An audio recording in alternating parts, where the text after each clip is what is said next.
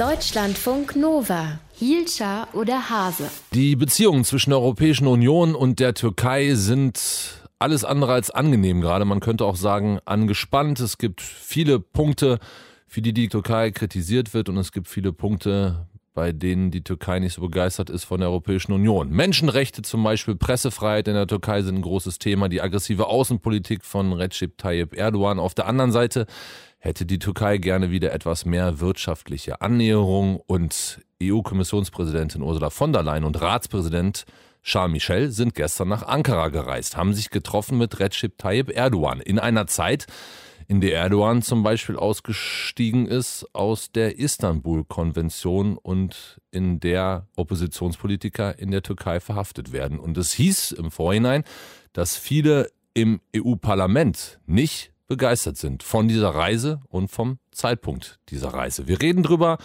mit der Vizepräsidentin des Europäischen Parlaments, mit Katharina Barley, Bundesjustizministerin, ehemalige von der SPD und jetzt bei mir in der Telefonleitung. Schönen guten Morgen, Frau Barley. Schönen guten Morgen.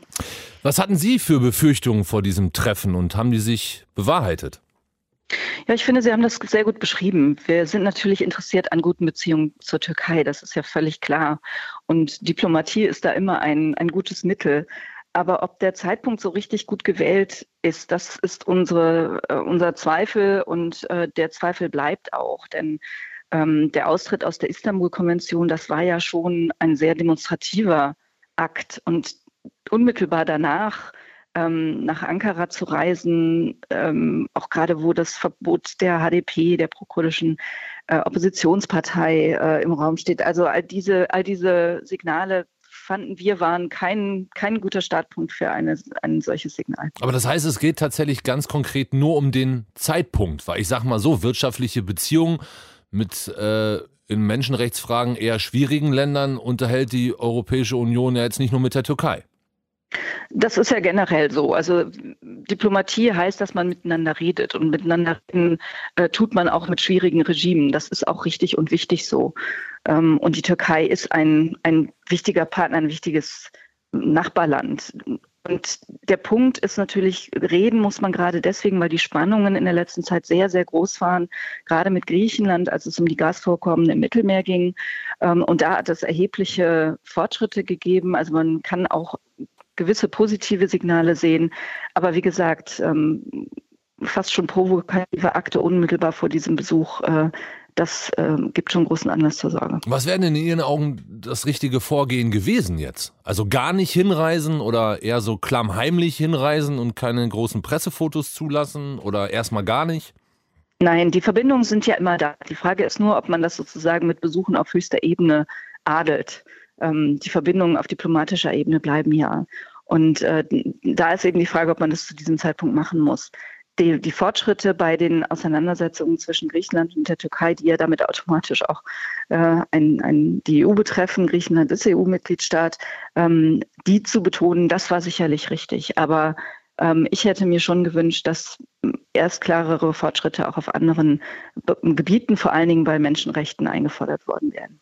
So ganz grundsätzlich, äh, die Beziehungen zwischen der Türkei und Europa sind ja schon seit etwas längerer Zeit schwierig. Es gab irgendwann mal eine Zeit, da wurde tatsächlich auch über einen EU-Beitritt der Türkei geredet. Es gab die Zeit der privilegierten Partnerschaft, den Begriff hat Angela Merkel damals ins Spiel gebracht.